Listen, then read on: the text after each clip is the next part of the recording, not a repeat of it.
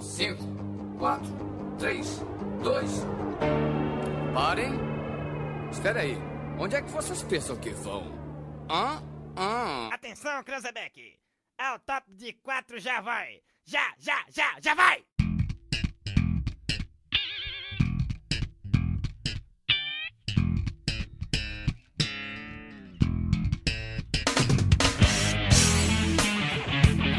Olá, organismos!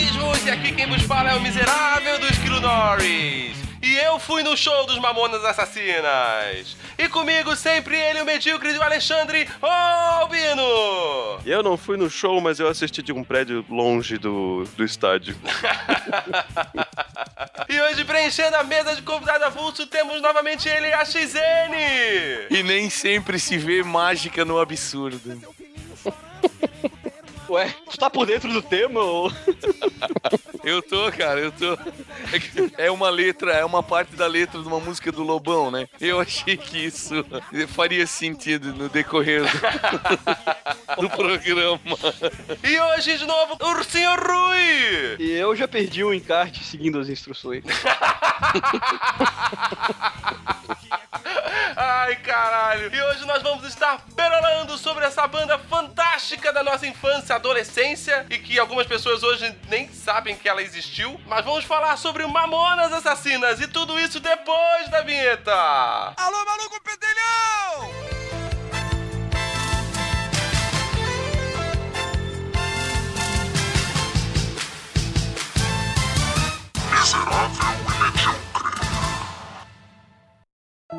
Então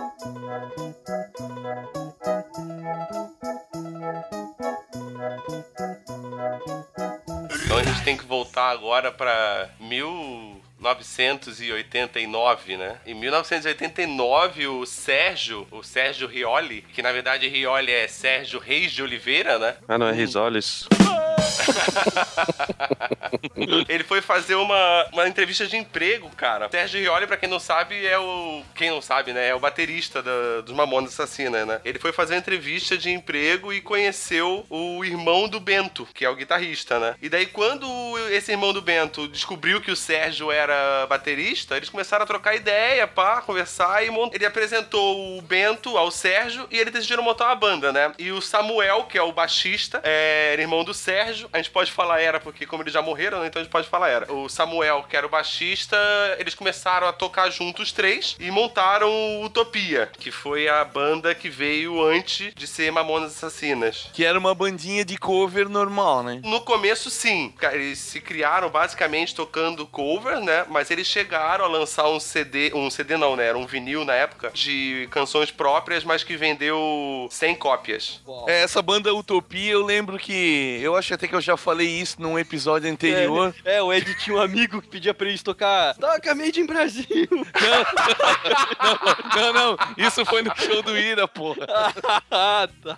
Não, teve, tinha um festival de rock aqui no Morro Azul, que fica em Timbó, eu acho, que se chamava Mountain Rock. Eu não sei se vocês lembram que eu falei que foi o episódio do vinho roubado lá. Então, eles, como banda Utopia, tocaram nesse festival. Era, era, um, era um festival que ia um final de semana inteiro e tu ficava acampado. E, e os caras, como banda Utopia, eles tocaram nesse festival, que deve ter sido... Foi no ano ali que o Kurt Cobain morreu.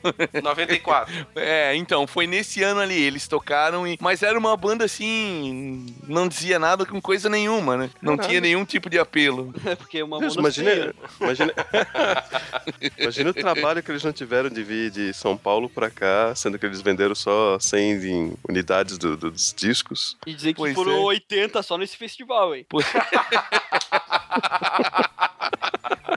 Eu, eu lembro que eu vi o show, um pedacinho, mas tipo, era uma banda assim, como qualquer outra aí que toca em qualquer festivalzinho de rock. É uma coisa que tu assiste, escuta, e, mas não, não tinha nada assim que. Foi uma mudança muito grande, digamos. Era uma bandinha normal, né, cara? Eu tenho até um DVD do- dos Mamonas, daquele MTV na estrada. E aí eles dão, eles têm entrevista, acho que é uma das pouquíssimas entrevistas deles sérios, que eles fazem entrevistas individuais com cada um. É bem legal, cara. É um, um programa bem legal. O Sérgio, ele chega comentar da época do Utopia, que eles chegaram, que nem o Albino falou, né? Quão difícil deve ter sido eles virem pra cá pra tocar. Ele comenta que na época do Utopia, muitas vezes eles tinham que pagar pra ir tocar. É, eu, eu acho que nesse festival aí que eu tô falando, pô, ninguém recebia nada pra tocar, tá? Eu acho que no máximo os caras ganhavam aí uma ajuda pra comer e. Ganhava um cachorro quente, né? É, porque era uma, uma parada praticamente gratuita, tá? Eu acho que não era nem a moeda real na época, mas eu me lembro que era uma coisa ridícula assim, a tua entrada. É, depende de quando foi isso em 94, porque em 94 foi bem a, moeda, a troca da moeda. Então, foi no final de semana que o Kurt Cobain morreu, né? Em abril. Ah, Então não era, ainda era cruzado, cruzeiro, sei É, lá, alguma mas coisa eu, assim. Mas eu vou arriscar dizer que se fosse em dinheiro de hoje, seria algo em torno de 10 reais, saca, cara? E era assim, era a banda da sexta-feira, uma hora da tarde, até o domingo, sei lá, sete da noite. Ia tocar uma banda a cada hora e... Enfim, eles eram mais um entre tantos e com certeza eles não ganharam grana nenhuma pra estar ali, cara. Mas você lembra que eles, se eles eram em três ou em quatro? Ah, não lembro, cara. Porque eles ficaram um bom tempo tocando só os três, né? Ficava só o Sérgio, o Samuel e o Bento, né? Faziam os três, dividiam vocal. E foi num show deles que eles conheceram o Dinho. Porque alguém pediu pra eles tocarem Guns N' Roses. E aí eles falaram: beleza, a gente toca, mas alguém tem que subir e cantar. Se o Dinho subiu. No palco e cantou Sweet Shine On Mine, se eu não me engano. Falaram que ele cantou no inglês tudo errado, Claro que tinha que ser. mas, tipo, cantou massa pra caralho, agitou pra cacete. Daí ele acabou entrando na banda, né? Mas eu acho que a banda não devia ser tão grandes coisa. Porque ela acabou, né, cara? Ela virou outra coisa, né? É, ela na, é, na real ela se transformou em outra coisa, né? Porque a banda é exatamente os mesmos caras. É, mas o projeto Utopia, ele não. Ele foi descontinuado, né? Então eu assim, acredito. eu tenho, eu tenho o álbum do Utopia. Eu comprei, mas depois que depois que já tinham morrido, tudo lançaram em CD e eu comprei. E o teu parecer? E, cara, é, é legal, assim, é bem ouvível, mas é, era só mais uma bandinha, entendeu? Não era nada de diferente, não era nada demais, era só. E algumas músicas ele me lembra um pouco, o vocal dele me lembra um pouco Engenheiros. É, Era uma coisa bem normal, assim, era bem aquela influência Legião Urbana, Paralamas do Sucesso. Isso que tu tá falando faz sentido, porque o próprio nome da banda não se destacava em nada, até em relação até às próprias bandas daqui. Na época tinha Palíndromo, ambos os dois, Utopia, não sei, sabe? tu- não tem nada que se destaca, saca? Sim. Era muito parecido com tudo que tava saindo. E qual que era a formação aí desse CD que tu tem? Desse CD que eu tenho são os cinco. Porque depois que o Dinho entrou na banda, ele já trouxe o Júlio. Se eu não me engano, ele começou como hold do Utopia. E com o tempo ele acabou, com a ajuda do Dinho, ele acabou entrando como tecladista. E se eu não me engano, esse disco já é com os cinco já. É, cara, eu, eu tenho a impressão que o Utopia que tocou aqui já era completo, tá? Ah, é possível, é possível, porque eles podiam começar começou a querer sair realmente de São Paulo quando já tinha já tava com o disco lançado, né, cara? Que aí os caras provavelmente já estavam pensando em crescer, né? Porque o Mamonas Assassinas começou, começou a aparecer na mídia, era o quê? 95? Então é muito provável que sim, né? Que era a mesma formação já. Porque de um ano pro outro. Pra morte a gente lanchar. Comi uns bichos estranhos. Com um tal de gergelim. Até que tava gostoso. Eu prefiro aipim. De, na verdade, de brincadeira, o Dinho lá, eles no estúdio gravaram algumas músicas dos Mamonas, que eles já faziam de zoeira e isso pra eles, assim, mas eles sempre levavam a música mais a sério. Eles não traziam essa sacanagem que eles faziam entre eles pra música, né? E daí eles gravaram, acho que foi o Pelados em Santos, Robocop Gay e Jumento Celestino, se eu não me engano, foram essas três músicas.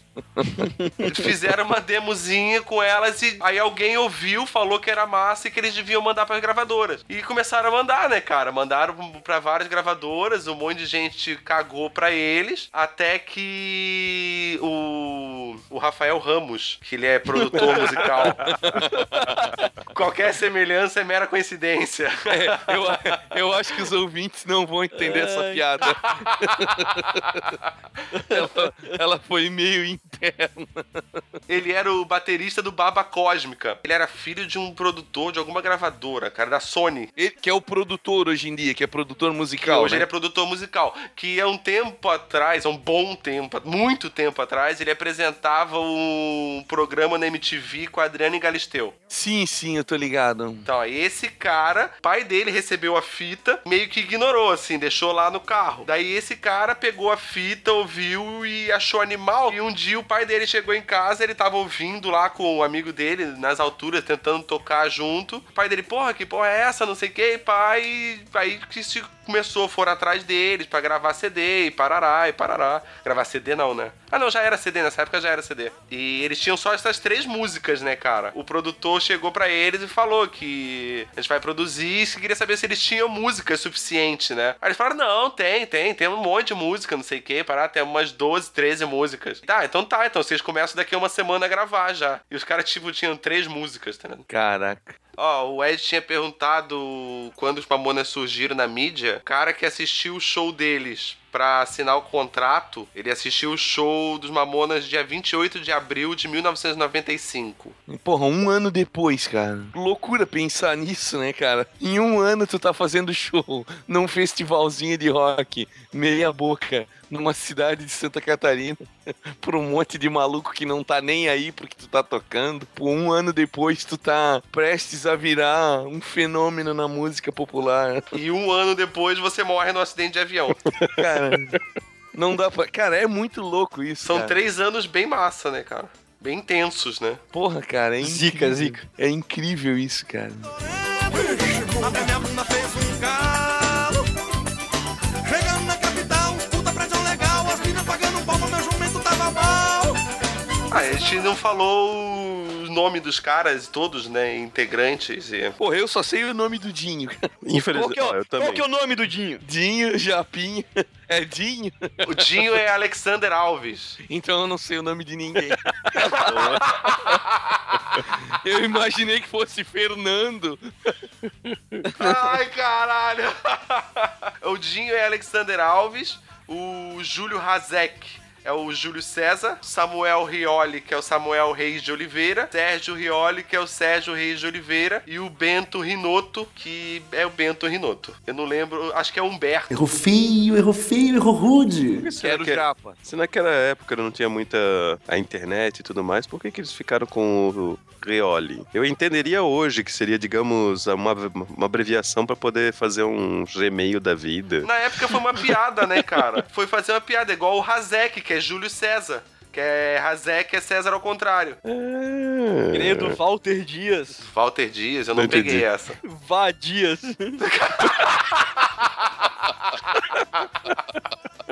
Daí nós estamos falando de 95, É, né? 95, 96, o que que tava bombando? O que eu me lembro era Raimundos. No cenário do rock, né? Raimundos estava saindo. O primeiro disco eu acho que estava sendo lançado.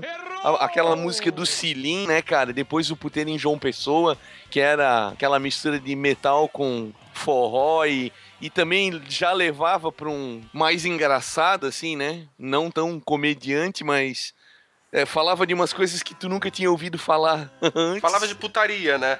De putaria, é, de um jeito engraçado. E, eu lembro, inclusive, quando me apresentaram Mamonas, que era a música do Vira, né? Tava começando aí, eu, o primeiro, um amigo meu me apresentou numa fitinha cassete que ele tinha gravado da rádio, ele falando, ó, cara, esses caras são os novos Raimundos, cara. Foi assim Pô, que me nada a ver. apresentaram. É, então, não tem nada a ver, não tem nada a ver. se bem que, se bem Cara, que tem tem algumas tudo a ver, músicas. cara. mas, é, tem mas- é, Tem é tudo a assim, ver, cara. Raimundos abordando putaria e vira-vira é o quê? É, é, tem a ver, mas é, é- assim, ó, dá pra entender o cara confundir, ainda mais quando só tinha essa música. Naquela aquela época, só tinha essa música e você falava, se o, o disco todo dos caras for nesse estilo, é o novo Raimundos. Aí realmente. E mesmo, mesmo assim, se a gente for falar, falar é paródia, né, cara? A maior parte do, do, do Mamonas é paródia e o Raimundos não. O Raimundos fez umas músicas engraçadas, claro, como Selim, só que a maioria da autoria deles mesmo. E, ô Ed, só que você falou que nessa, em 90 e na época dos Mamonas estava lançando o primeiro CD do Raimundos. O primeiro CD deles foi lançado um ano antes, na verdade, né? Eles já estavam. Foi em 94, né? Errou! Errou! É, não, não.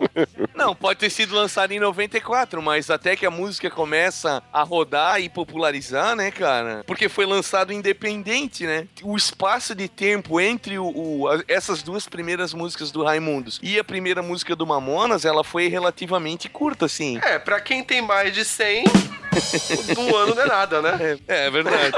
Mas, o, mas o- eu acho que eles, eles associaram a coisa ali por conta de que do lance de falar palavrão e falar em putaria. Cara, né? em 95, a, a dupla Sandy Júnior tava lançando o seu quinto álbum, cara. Caralho, como é que você chegou nisso, Albino? É o momento deprê agora. Por quê, cara? Falando de Sandy Júnior. Então, eu não sabia, eu não lembrava exatamente como era o cenário musical em 95, então eu botei 95 na música. Na Wikipedia, exatamente uma página falando sobre várias coisas, e daí eu comecei a ver os nacionais. Pra melhorar a informação, para melhorar a informação aí era o quinto álbum intitulado. Você é demais. Ai, cara, Sandy Júnior, cara, muito bom. É, eles Ah. faziam ele com o cabelo que os Igual pais se apresentavam na época, né? Nossa, Pais! os pais, Os pais, é. Não, porra. Eles são filhos do Chitãozinho e do Chororó. Ah, vocês entenderam, porra. Vocês entenderam.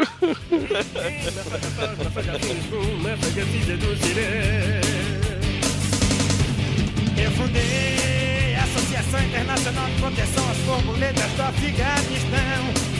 Te provei por B mais C que as meninas. Acho que até na época eu até pensei que, que fosse mais uma daquelas coisas no estilo era mais rádio, assim, tu não tinha nenhuma informação visual dos caras também. É, eu acho que também não, não, não tinha internet. Não, não, não, não. Essa época, meu Deus, cara. Era algo muito elitista nessa época. Aí eu não sei onde é que, onde é que tu vai ver primeiro a primeira apresentação dos caras, se é no Gugu ou no Faustão. Um dos dois, né? Mas eu não sei onde que eles apareceram primeiro. Eu sei que daí os caras, por conta da, daquele estilo humorista do, do Dinho, né, cara? Aquela veia comediante que ele tinha. Daí deve ter agradado a audiência. E a partir disso, acho que os caras, enquanto eles estavam vivos, não teve um final de semana em que eles não estivessem ou no SBT ou na Globo. Em... Na época era uma disputa desesperada entre a Globo e a SBT pra onde que eles iam, porque quem tivesse eles no programa bombava na audiência, cara. Então era uma disputa gigante de quem que ia chamar os caras. Então por isso que todo final de semana eles estavam em algum lugar, cara. Cara, e é engraçado, né? Eu lembro, assim, ó, que no Gugu, cara, às vezes eles ficavam o programa inteiro, cara. Tipo, eles não iam lá e apresentavam uma música e iam embora. Os caras ficavam duas, três horas lá tocando, fazendo aqueles quadros de. Fizeram banheira do Ah, a Gugu, cara. Banheira. Eles participavam de um monte de quadros, cara. De torta na cara, de não sei o quê. De... Porra, era, era impressionante. Até por conta disso que era a minha birra com eles na época. Porque, porra, no começo eu achei engraçado. Depois começou a ficar, a ficar foda, cara. Você e muita gente, né, cara? Eu também Todo tô mundo nessa falando onda aí. disso. É, porque começou a tocar demais, né, cara? Tocou muito, tocou muito, então muita gente se encheu o saco. Eu não, porque eu sou fã mais do que assumido. Eu lembro que na época que aconteceu o acidente deles, eu fazia aula de teclado e eu só queria tocar Mamonas. Porque ainda mais que tinha um tecladista na banda, então tinha o que eu fazia de diferente. Porra, eu achava animal, cara. Eu gostava muito, eu era muito fã. Eu fiquei triste pra cacete quando aconteceu a parada e eu nunca enjoei. Mas eu entendo porque tocou demais, cara. Era muito, era muito. Foi massificado. Ainda mais depois do acidente, massificaram mais ainda, mais ainda, porque espremer até a última gota, né? Eu lembro que anos depois o Esquilo me apresentou o Não Pay Jack Baby. Cara, deve ter sido 2000 ou 2001. E foi, e foi lançado só realmente lá em 2000 e 2001 mesmo? Na real, aquilo é uma gravação de um show, né, cara? A gente foi ter acesso àquilo naquela época, né? Eu não tinha acesso àquilo antes disso, porque sem internet não tinha como você ter acesso a esse tipo de coisa que não foi lançado oficialmente, né? Então daí eu não tive acesso acesso a isso. Pior é que eu gostei, coloquei num CD, eu escutava também no carro. Era É legal, massa, cara. não, os caras, musicalmente, Nossa. eles eram muito bons, cara. Isso que eu queria falar, cara. Atingiram um sucesso sendo uma banda onde a musicalidade deles era a última camada dos seus talentos, que as pessoas notavam. É porque eles eram engraçados, é, tinham um figurino engraçado, musiquinha engraçada. E, cara, a qualidade musical deles era pouco notável. Era questionável, era questionável. Não, os caras eram, eles eram comediantes, cara. Eles eram, eles eram predecessores de toda essa, essa geração pânico, essa galera que hoje em dia É, mas querendo ou não, o cara que conhecia um pouco de música e viu os solos de guitarra, os solos de bateria, ele já entendia que os caras não eram só na piada. Eles estavam ali pra realmente tocar a música que- do jeito que eles é, treinaram tanto, assim, sabe? Muito, muito bons, cara. E o CD inteiro deles é, é, Cada música pega um estilo, assim. Então, como É, todos eles tocar. gravaram, todos eles manjam estilos diferentes. Cagando na cabeça de várias outras bandas de outros dias por aí, né? Sim. O que que foi? Cagando ah, na cabeça. depois, né? E assim, ó, uma coisa que a gente até começou a discutir isso com o Jota num outro programa. Será que eles conseguiriam aguentar essa, essa vibe toda pra um segundo, terceiro disco? Cara, não sei, cara. Isso é, É uma coisa verdade, que fica cara. difícil de. Ou, é- ou como o Jota falou, será que rola muito emocional e uma glorificação até maior do que é e talvez ele não aguentasse um segundo, terceiro disco? Na, na minha opinião, sinceramente, na minha opinião, eles eram músicos muito bons. Então, eu acho que eles iam ter que se reinventar. Eventualmente, eles iam. Eles iam sofrer, entendeu? Eles iam sofrer, perder audiência, se fuder. Mas eu acho que eles iam, eventualmente, evoluir e conseguir, nem que seja em carreiras solos, fazer alguma coisa, entendeu? É, talvez até. Pela qualidade deles. Deixando um pouco esse lado de humor de lado, né? Isso. Talvez. Não sei, não sei, é difícil Tentando falar. fazer o que Utopia tentava fazer, né? Então, eu não sei, cara. É difícil eu, eu falar. fi- É, é difícil. Eu fico com a impressão que talvez eles acabassem pegando, entrando em carreira solo, mas eu, eu acredito que era mais fácil, tipo, um dinho, um dinho da vida ali, ganhar um programa de, de televisão, participar de alguma coisa, de algum programa de humor, alguma coisa assim, do que até outra coisa mais musical, sabe? É, existem até teorias da conspiração que dizem, né, que ele tinha meio que já acerto pra virar comediante depois. Por mais que a banda seja boa ou não, mas a gente vê que era muito em cima dele, né, cara? Se botasse qualquer outra pessoa ali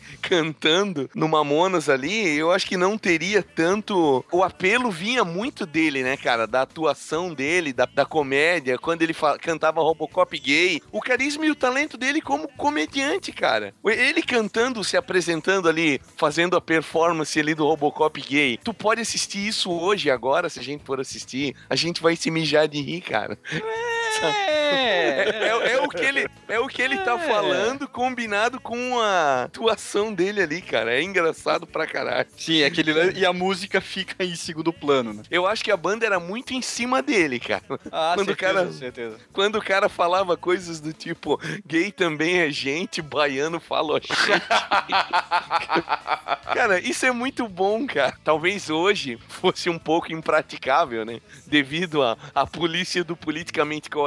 Nossa, Talvez. Os caras iam ser É, crucificados, como né? É, seria isso seria hoje, assim, né? Se Mamonas surgisse hoje. É, eu, eu acho que eles iam sofrer uma censura foda, cara. Não, não seria visto com os mesmos bons olhos que foi visto no, no surgimento deles em 95. Com certeza não, cara. É, homofobia, xenofobia, mas o quê? Quem sabe a única música, uma das únicas músicas dele que foi é, censurada, que é justamente a que eu mencionei ainda há pouco, que é o Não Pay Jack Baby, que foi censurada porque eles falaram a palavra cu, por isso que não foi pro, pro CD. Quem sabe essa, essa seria uma das únicas que seria aprovada hoje. Porque não, só fala de peido, fala de cu, mas não é homofóbica ou, ou racista, que nem algumas outras dele. Não, mas é, é impróprio para menores, não interessa? Ah, mas aí vinha É, com selinho de ter um mais selinho 18 ali. e tá, beleza. Eu acho que o que ia acontecer era a galera no Facebook descendo a lenha, porque o racismo na música, porque não sei o quê. Que é homofobia, né? Ah, Se, cara, se com eles mortos, desde 96, o Feliciano foi falar dos caras, porra. É, pois é. Tanto que o pai do Dinho processou o Feliciano e tudo, cara, pá. Eu tô por fora, o que que ele E falou? aliás, e aliás. Ah, tá, conta Ah, isso tem um. primeiro. Eu não sei, no, eu vou dizer detalhe porque eu não quero ficar dando ibope pra. Mas, cara, ninguém ouve essa merda, ele não foi ganhar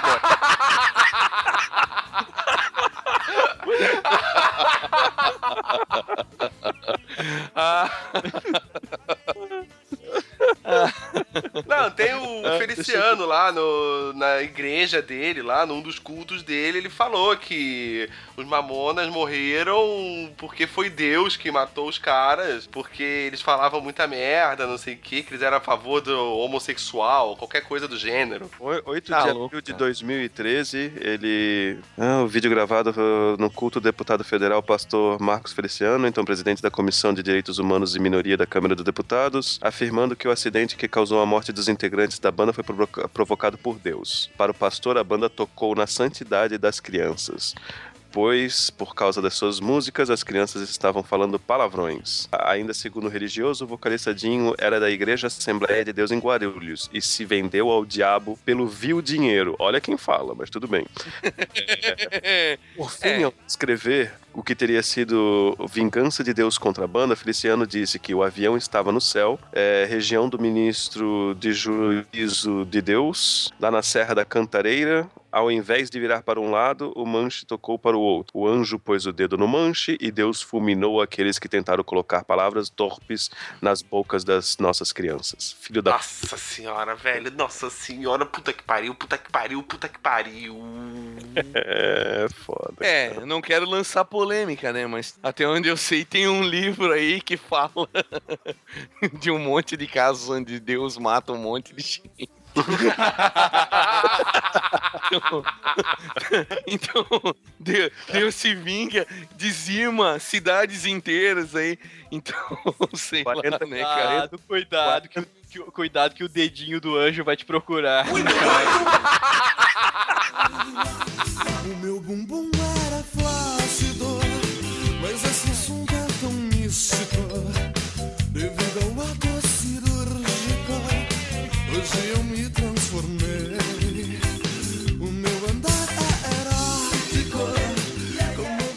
Agora, eu, eu imagino que se eles não tivessem falecido, eu acredito que o, o Dinho teria algum programa na televisão brasileira. Eu, eu acredito muito na carreira solo do Dinho na televisão, cara. Ainda mais Eu- esse... Mas eu acredito também na carreira dos outros músicos, porque eles eram músicos bons. Eu acredito que eles eh, iam acabar tendo pontinhas ou acabar fazendo parte de bandas muito boas da atualidade. Alguma churrascaria, né? É, cara? o Bento ia ser Ah, guitarrista ser. de apoio do Michel Teló, o outro ia tocar com... Saca? Cara, Mas, tu tá eu, não, eu não quero, eu não quero, eu não quero menosprezar, mas é músicos profissionais tocam em nessas bandas mega É. arrecadadoras de dinheiro com músicos contratados. É um trabalho, né? Eu não tô falando de gosto musical nada, estou falando que esses caras têm uns músicos, um cacife Sim, sim. Tremendo. É, afinal, eles têm que ganhar dinheiro e eles são bons no que fazem, então eles têm que acabar indo pra onde paga mais, nem que seja Sim, sim. Teló. É. É verdade, é verdade.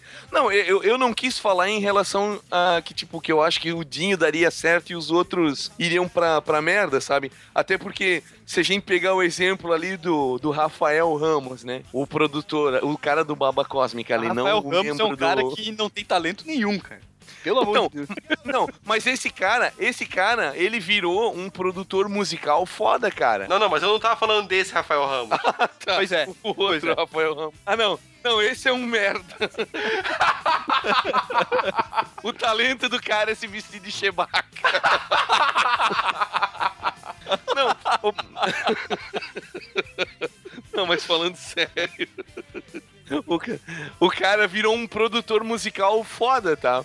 O cara lança um monte de banda aí, trabalha no, no, no meio alternativo, mas o cara tem um trampo massa. Ah, ele lançou muito. Ele trabalhou com muita banda foda já, cara. Sim, com certeza. E eu só, eu só quis dizer que eu acho que o Dinho, especialmente, eu acho que ele teria um, um viés aí no, no, no meio da televisão garantidaço. Não, e Não, assim, não. né, cara? Eu acho, eu acho que o Dinho ia virar um jurado do show de calouros, cara. Caralho. O novo Sérgio Malandro. Não, é porque assim, ó, cara, ele, ele é do período pré. É, Pânico, Hermes e Renato, tu- é, né? E hoje em dia a gente tem aí a internet com Porta dos Fundos, uma porrada de coisa, né? Stand-up aí bombando, né, cara? É, imagina como seria o humor brasileiro, como teria se desenvolvido, né? Com, com a presença dele, né, cara, no mundo, né? Com a contribuição artística dele, né? Com certeza seria alguma coisa. Cara, ele, ele foi precursor muito disso, assim. Eu acho que eu acho que seria uma coisa bem melhor até. Com a participação dele. Possível, possível. Eu, eu, eu, na época, eu, eu não, não curtia muito. Eu ficava puto por causa. Da mesma maneira como eu fico puto hoje em dia com essas porra de lepo-lepo e. Eles fizeram um sucesso aqui na América Latina. Acho que eles chegaram a traduzir uma das Mamonas? músicas ou não. É. Fizeram, cara. É, Pelados em Santos, acho que foi gravado em castelhano também. E será que eles mudaram Santos também? Ou será que que nem a gente fez com o Chaves lá? O... É Desnudos em Cancún. É. Sério? Nossa.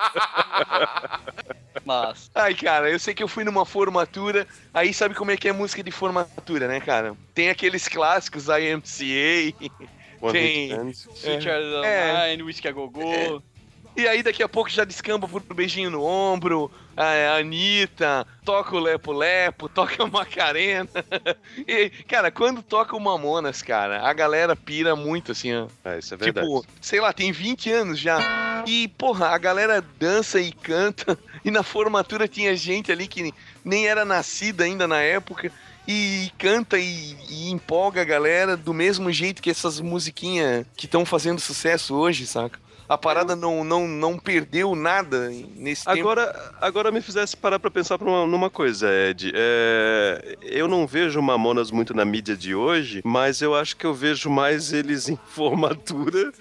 E eu acho que certas pessoas conhecem eles mais em formatura do que na mídia, assim, sabe? É, já existe, eu acho que assim, ó, que nem eu falei no começo, né, que pode ter gente hoje que nem sabe que eles existiram, porque eu acho que já existe uma geração surgindo que não faz ideia do que foi Mamonas Assassinas, cara. Que se ele talvez até tenha escutado a música em alguma formatura, e mas não faz ideia do que foi Mamonas Assassinas, cara. Caralho. Da, da- do tamanho que teve, né? Exatamente, cara, porque, pô, que nem o Ed falou, né, que ele tem 20 anos, mas na verdade vai fazer 20 anos, né? Já, já tem a galera aí surgindo que, pessoa, imagina, alguém que nasceu em 2005, hoje vai fazer 10 anos já. Essa pessoa não faz ideia do que é Mamonas Assassinas. É, essa geração aí que acha One Direction melhor que Beatles não tem direito à opinião, né? Caralho. O problema é que todo mundo tem direito à opinião, né, cara? Não, não, não, não, não, não. Não, é cada. Opinião, opinião é uma coisa, vomitar bosta é outra, cara. Pera aí. Como é, como é que é aquela opinião é que nem cu? É, cada um tem o seu e não reclame se você mostrar o seu por aí e alguém meteu o pau. Faz sentido, faz sentido. Walking in the dark, now I done some cookies. Which is not for you, I know it's not. And others can burn it smells in my mouth. Dying to me now is popcorn. Que os bichos chegaram a fazer 190 shows em 180 dias. né? Então eles tinham que viajar para cacete. Algumas vezes os aviões davam pane, né? E teve uma que foi filmada no nesse MTV na estrada que eles quase caíram de avião no- na selva amazônica. Eles voavam tanto e o fato de eles ter quase caído não me surpreende tanto aquele sonho que o, o Júlio teve no dia do acidente. No dia do acidente, cara, isso que é bizarro. Então, mas é aí que tá. Eu não acho tão bizarro. Eu não acho tão sobrenatural ter um sonho desse, sendo que eles estão de avião o tempo inteiro e eles tiveram um susto meses Sim, antes, sim. entendeu? Então, eventualmente tu vai acabar sonhando que caiu. Uma hora teu cérebro vai acertar, né? É, exatamente. É, psicologicamente falando, é, faz sentido. Agora, o que é mais sobrenatural foi a mãe de Ná ter previsto isso, só que não previu quando ela morreu, né? Ou ela previu, né, cara? Só não quis falar pra ninguém. É. O grande truque. Ah, eu não me lembro direito dessa história aí, cara. Da mãe de Ná, na verdade. Mas tinha alguma comprovação de que ela previu isso ou simplesmente ela saiu falando? Tinha, tinha comprovação. Como sempre, tem a comprovação dos profetas de depois do acidente. Exato. Acontece a cagada, todo mundo sabia. Tá, por que, que não avisou? Ah, mandei uma carta. Ah, pra quem?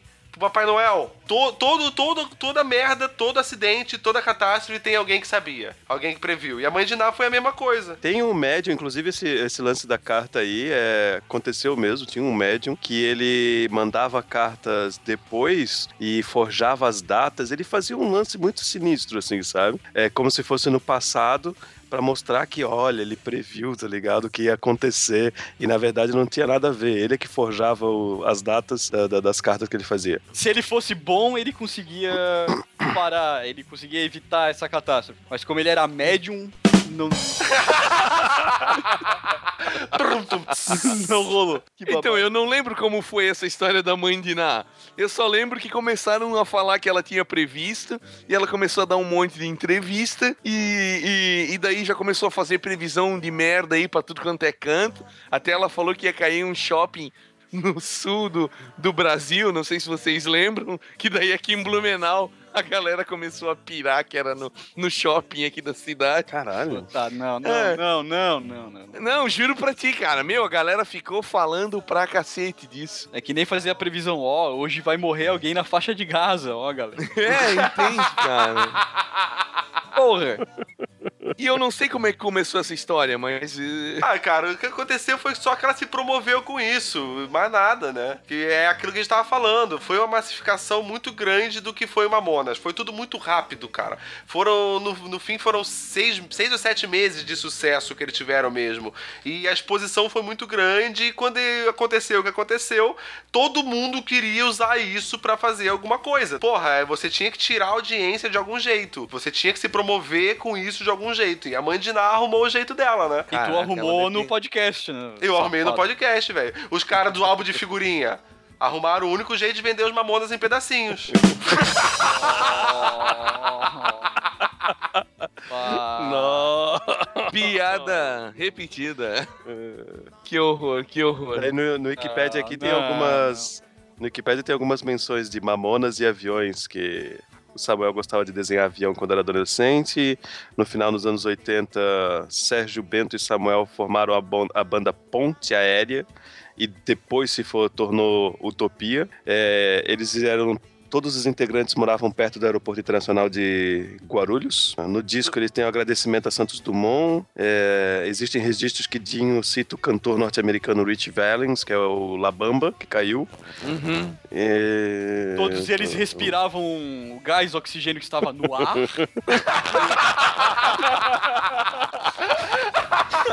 Vá, merda.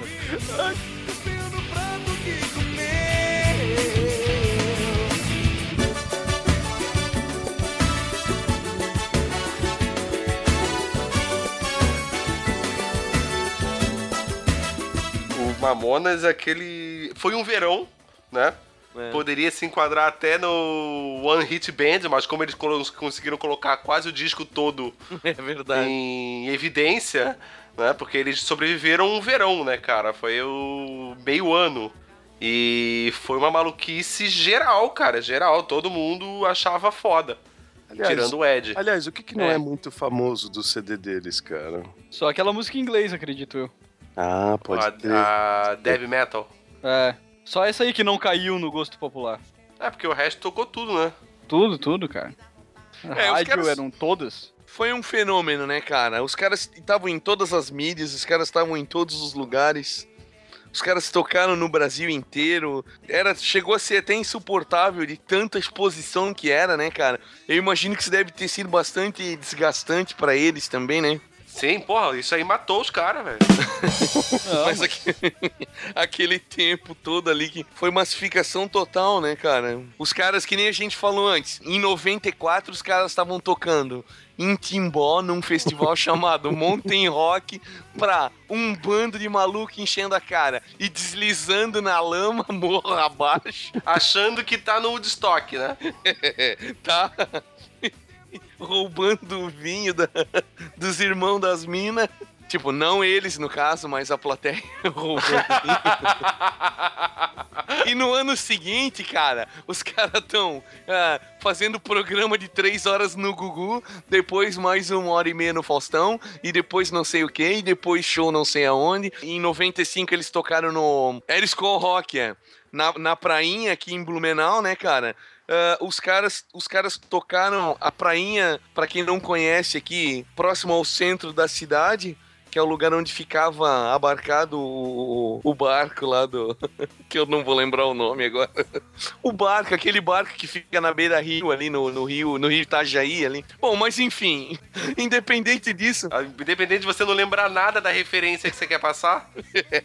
Bom, mas eles tocaram na praia em Blumenau, cara, que é um lugar grande na concha acústica, né? Os Era um lugar gigante, cara, que cabe gente pra caralho. Aquela porra ficou socada. O entorno ali da- do local não, não cabia mais ninguém e a alternativa do pessoal foi vir para a Beira Rio, que era do outro lado do rio, e ficar ali nos pontos de ônibus ali, assistindo o show dali, cara. Eles dizem, né? Eu não, não, não, não, eu não teria como comprovar isso, mas foi dito que a estimativa de público era de 70 mil pessoas, tá? Naque, naquele local. Isso que, não sei se foi no sábado anterior ou no final de semana anterior, tinha tocado o Paralamas do Sucesso, que tinha lotado aquilo ali, tava nesse eu fui, tava lotadaço, cara, quase beirando o, o insuportável, assim, sabe? E o Mamonas foi muito maior, assim. Até eu acho que se for feita uma pesquisa no Google, tu consegue achar foto aérea da, da cidade ali naquele momento do show do Mamonas, era inacreditável, cara.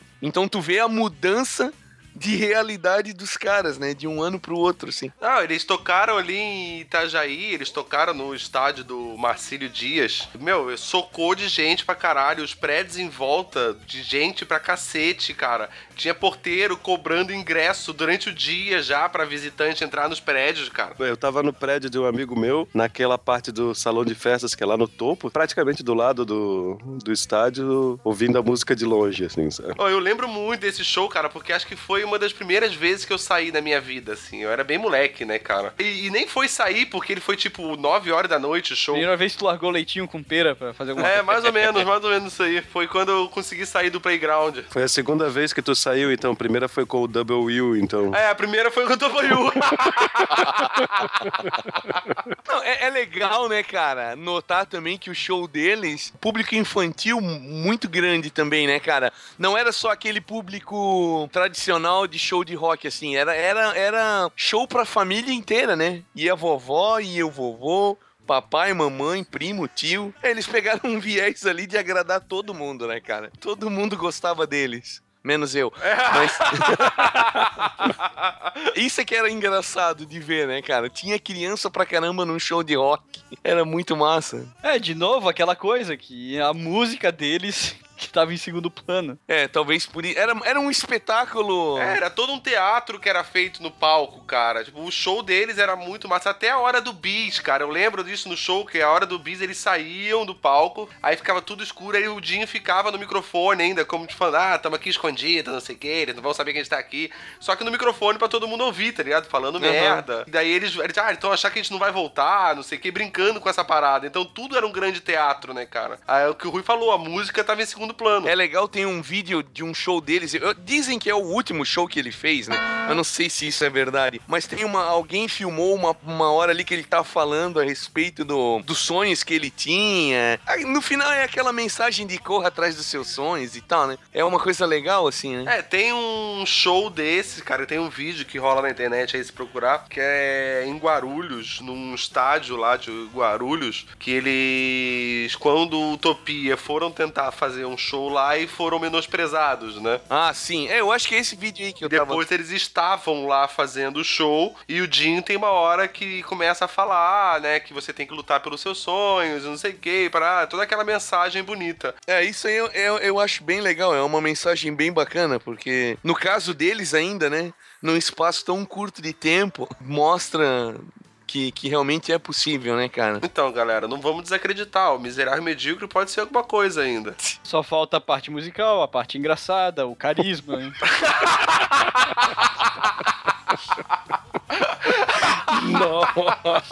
Cara, imagina a gente participando da banheira do Gugu, cara. É, é, ia ser o esquilo entrar na banheira e ia secar, né? Porque Só a pelugem toda ia absorver. Sabonete, o sabonete cheio de cabelo. O cara pegando o sabonete, a mina pega o sabonete e sai um cheio de cabelo, né, cara? Parece que o cara esfregou na bunda. Não, não. No banheiro, no banheiro do esquilo tem aquele esfoliante, assim, que parece um esfoliante, mas não, é o sabonete que tem tanto fio, tá ligado? Ele... Estão sabendo bem do meu, do meu sabonete, hein? O cara tem o sabonete, tem um bombril ali. Não, então, mas voltando ao papo dos Mamonas, eu acho que pegou muita. Tipo, foi muito chocante, né, cara? Do jeito que foi ainda morrer a banda inteira numa de uma vez só, né, cara? Ainda mais aquela parada que eles eram ídolos infantis, né? É, então. Pensada no show e tal. É. Foi a primeira dor de muita gente, né? É, verdade. Sim. O estranho é que o sucesso deles, claro que, obviamente, t- comentando sobre o Michael Jackson, que já ninguém ouvia direito o Michael Jackson e depois da morte todo mundo voltou a ouvir Michael Jackson. Neles, eles, eles ainda estavam tão no topo ou- e sendo ouvidos em tudo quanto é mídia que a morte deles não é quem intensificou, manteve durante muitos meses aquelas músicas sendo tocadas em tudo quanto é lugar. assim. Tá, mas, ô Bino, é, eu falei que dos Mamonas, do fato deles se- serem ídolos infantis, por que tu falou no Michael Jackson? Caralho! A gente fomos no shopping Pra mod a gente lanchar Comi uns bichos estranhos Naquela época não precisava nem de Facebook pra galera aparecer com um disquete com as fotos dos caras mortos, né? Então, naquela época eu estava bombando e-mail já, né? Era aquela época que tu recebia mil e-mails por dia com piada, foto de mulher pelada, não era isso? Mil não, porque não cabia na sua caixa. Ah, isso é verdade. É. Não, não, eu falei mil num sentido. Não, eu foi uma um eufemismo, mas tipo, eram muitos e-mails por dia, né? Isso que eu quis dizer. Eu lembro que uma revista impressa divulgou Public- as fotos da- do acidente e dos estragos. Sério? Nossa, Aham. cara, isso aí é, é muito. Nossa, cara, se você faz isso no Facebook, cara. Ah, é, isso é É, verdade. não, se você faz isso em qualquer lugar, né, cara? É, em qualquer lugar, velho. Se você decide mostrar esse tipo de coisa pras pessoas, velho, você não tem o meu respeito. É, Cara, a você gente é um- não precisa, a gente não precisa ir muito longe. É, atualmente, todo mundo. Porra, Albino. Vazou? Não, eu espirrei, eu espirrei, desculpa. Saúde. Então, eu, eu apertei, espirrei, daí quando eu soltei eu tava respirando pra voltar. Agora você tá peidou. Não, eu tava mexendo no microfone. Aham, e o cheiro? Não, mas enfim, é, a gente não precisa ir muito longe.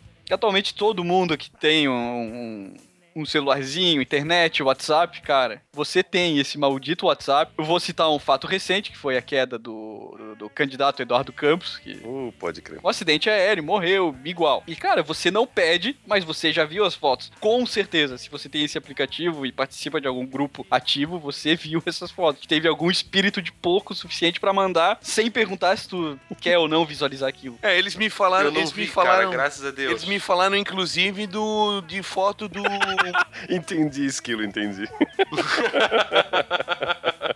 eu entendi as aspas. Acidente. Eles estão. Ah, não, porra, não, não, não, não, isso não, cara, não, não. Ah, não, não, não, não. Cara, não, não, não, não, não vamos falar disso aqui, cara. Que Não, é, merda tá isso, bom, tá bom, cara. esquece. Olha, vocês notaram que o momento triste foi abordado por nós três, menos o Albino?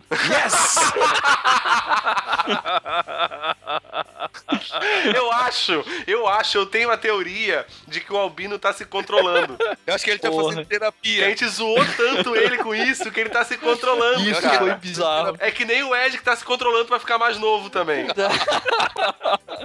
E o legado, gente? Que que vocês acham que teve alguma banda que chegou perto aos pés, mais ou menos nesse estilo aí? Raimundos. Não, cara, é engraçado que na época que o Mamonas estourou, muita, teve muita bandinha aí que, que entrou nessa, né? De fazer piadinha, é, de fazer co- coisinha engraçada. Pra ver se abocanhava, né? Ma- Mas, nenhuma delas deu certo, né? Tanto que a gente não lembra de ninguém. Eu acho que o lance todo tava mais. O do Mamonas tava mais no, na comédia do que na música em si mesmo, como o Ru- acho que o Rui falou, né? É, Foi um momento ali, uma coisa que casou vários ingredientes e não. Eu acho que não. Pra isso repetir de novo, difícil. Não, não, eu acredito que não, que não vai existir algo igual, né? É, é porque é aquilo, né, cara? É uma coisa que tá casado junto, além de todo o fenômeno que foi, teve o acidente que teve, juntou com o emocional da galera e pra você conseguir agora fazer algo, um evento desse tamanho acontecer tudo de novo e ter todo esse emocional é muito difícil. É, uma coisa que é é interessante, né, de reparar, é que o, o, o Mamonas Assassinas, eles são meio que um. Eles foram meio que um, um fenômeno espontâneo, né, cara? O que os caras queriam fazer era uma banda nos moldes daquela, daquele rock tradicional, e eles meio que foram. Na brincadeira, eles montaram uma coisa que estourou, explodiu, e foi isso aí que a gente conheceu, né? Agora, não foi uma coisa planejada friamente, calculada, decisões tomadas por um por uma grande gravadora, né? O- as grandes gravadoras tentaram replicar isso aí e não deu certo, né? Eu, talvez o, o- a coisa toda, a graça toda seja na, na, na- na natureza é, espontânea que isso foi. Sim, né? sim. Não foi uma coisa planejada. É o que os familiares deles falavam, que eles fizeram sucesso sendo eles mesmos, cara. É. Eles faziam as brincadeiras que eles faziam pra eles, eles começaram a gravar isso e lançar isso. As merdas e as palhaçadas que eles faziam entre eles era o que eles lançavam. Né? Tanto que nessa entrevista que eu falei, que eles estão mais sérios, né? O Bento tem uma hora que ele fala assim que, porra, a gente nunca focou o público infantil, porque se a gente tivesse focado o público infantil, a gente não tinha colocado palavrão nas músicas. Pois é. Então a gente nunca focou nada, a gente fez as músicas pra divertir a gente. E algum. E existe algum artista de hoje que, se tivesse uma morte assim, iria ter esse mesmo efeito aqui pra gente? Qualquer um, cara. Não, do tipo assim que. Não, que brasileiro, cara, vê al- alguém, uma personalidade falece e viram. Oh, esse cara é, É. muito foda. É, muito Por isso que eu Basta digo ver- qualquer um. pensado. Basta ver o que tá acontecendo agora, né? O terceiro lugar do, da corrida para presidente, né? Faleceu, infelizmente. E tem gente que nem sabia que o cara era candidato, e agora o cara é tratado como se ele fosse o, o vencedor, né? O cara da noite pro dia virou o. Que já bolaram até teorias aí de que foi por conta disso que. Tu não falou que não ia, não ia falar sobre isso? É, cara. A Edita. não, não. Não, mas é que daí. Não, o que eu tô querendo Não. dizer. Não, não, não, não, não, não. não, não, não, não vou falar Não, sobre não, isso. não, não, não, não. Vai, Creuzebeck, solta aí, rapaz. Um, dois, três, já!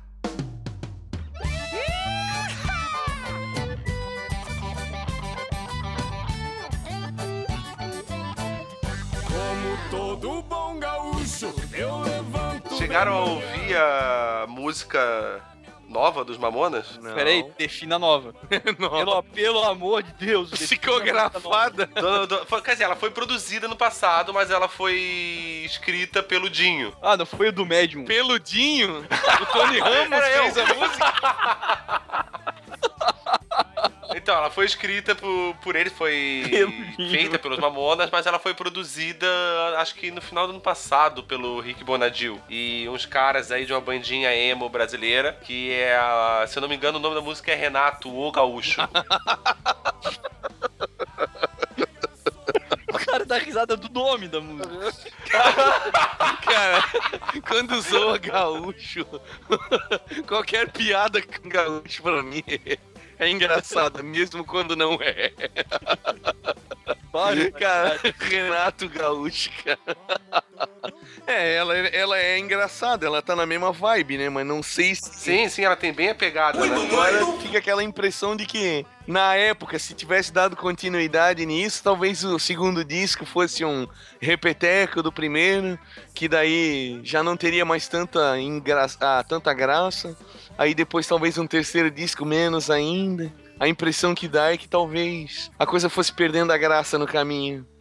Dada a repetição, o, da fórmula, no caso, né? Mas é engraçado. Ouvindo agora, sim, é engraçado. Eu acho que a gente curte mais porque é uma coisa mais nostálgica de saber que foi deles que veio, tá ligado? Porque se, a gente, se não fossem deles, eu acho que eu não ia gostar muito não dessa música. aí. É, eu acho que sim, cara. Acho que nostalgia conta bastante. Eu lembro que essa música, cara, porque na época deles, assim, era a época de videocassete e eu gravava tudo da televisão que tinha deles, né? E eu tinha eles cantando essa música, só, tipo, só a capela, assim, né? Tipo, o Dinho e o Júlio e mais alguém, eu acho, cantando ah, essa música que eles tinham esboçado em algum lugar. Inclusive, não sei se o Albino lembra que o Forasteiros fez uma versão dessa música. Caralho! Porque eu levei a letra, o Bruce que fez a melodia e a gente tocava uma versão dessa música. Caralho! É, pra quem não escutou o episódio da Yellow Box, que foi muita gente, ah, eu e o Albino a gente já teve uma banda, a gente já foi rockstar já. Que me vale essa vida se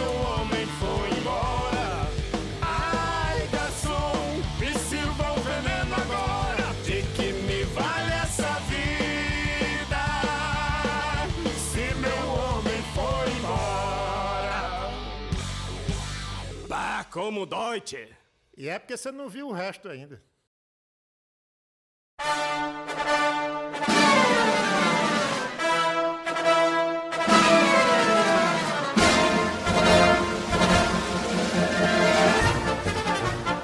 Miserável medíocre, orgulhosamente apresenta... Fede mesmo. Cheiro estranho, né? Tô com um problema ali no torralo. Isso aqui cheira a merda. Hey oh, hey oh, hey oh, hey oh.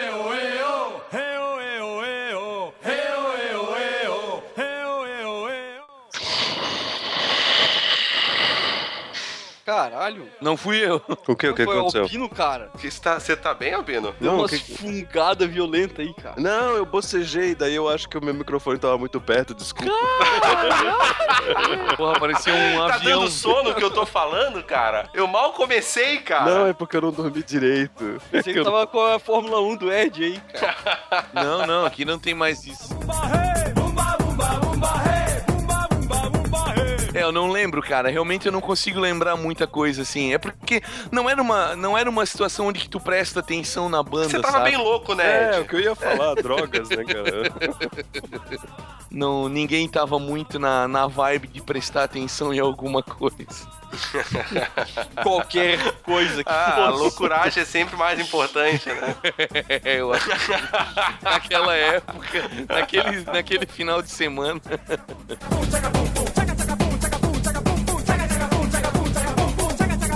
Viram isso aqui do Skype? O quê? Porque- O ED tá adicionando quem aqui, né? Eu adicionei na conversa? Aham. Ai, caraca. Ah, não, no chat. Ah, É verdade. Gina. Tá, tá no chat ali, não tá na- no áudio. ah tá. tá. no nosso texto ali. Gina.godard. É. Se você quer que a Gina vá embora, vai. Imagina! Imagina! Mas ela já saiu, cara. Já, já saiu? Bom, pelo menos não aparece mais aqui. Foi, Gina. Ah, foi, Gina!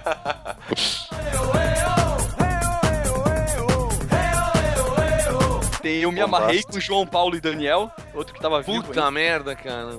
O João Paulo ainda era vivo? O João Paulo ainda era vivo. Aliás, não, não vou falar isso. Eu ia falar. Eu- não, eu ia falar algo sobre eh, eh, a melhor coisa que poderia ter acontecido na carreira do Daniel, mas não, não, não, não vou falar isso. Não vou falar isso. É, não fala, não Não fala. isso. Eu não falei, então que fique registrado aí.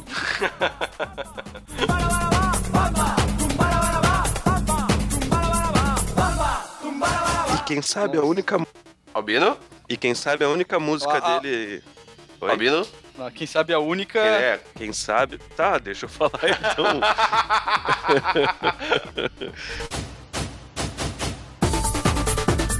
Eu sei que ele É, processou. deve ter sido por.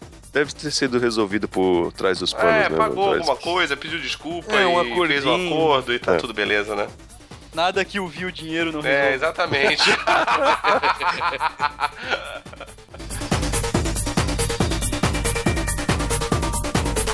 Ah. Vamos falar de coisa boa. Vamos falar de Mamonas. Vamos falar de coisa É. boa, vamos falar de Mamonas. Qual que é a parte da pauta? A morte deles, é isso? Caralho. Ah, é, não é a morte dele, mas é o boom que foram no país.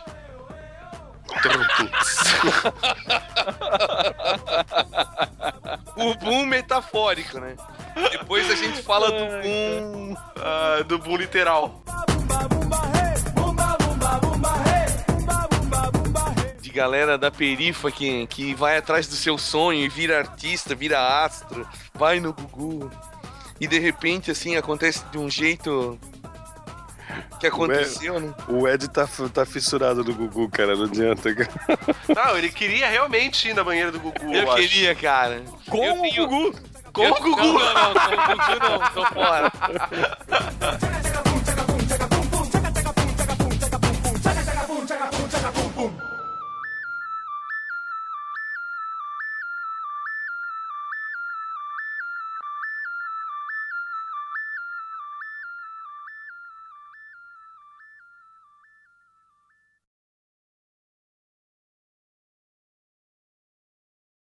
E ficasse até o final do, do Guardiões da Galáxia.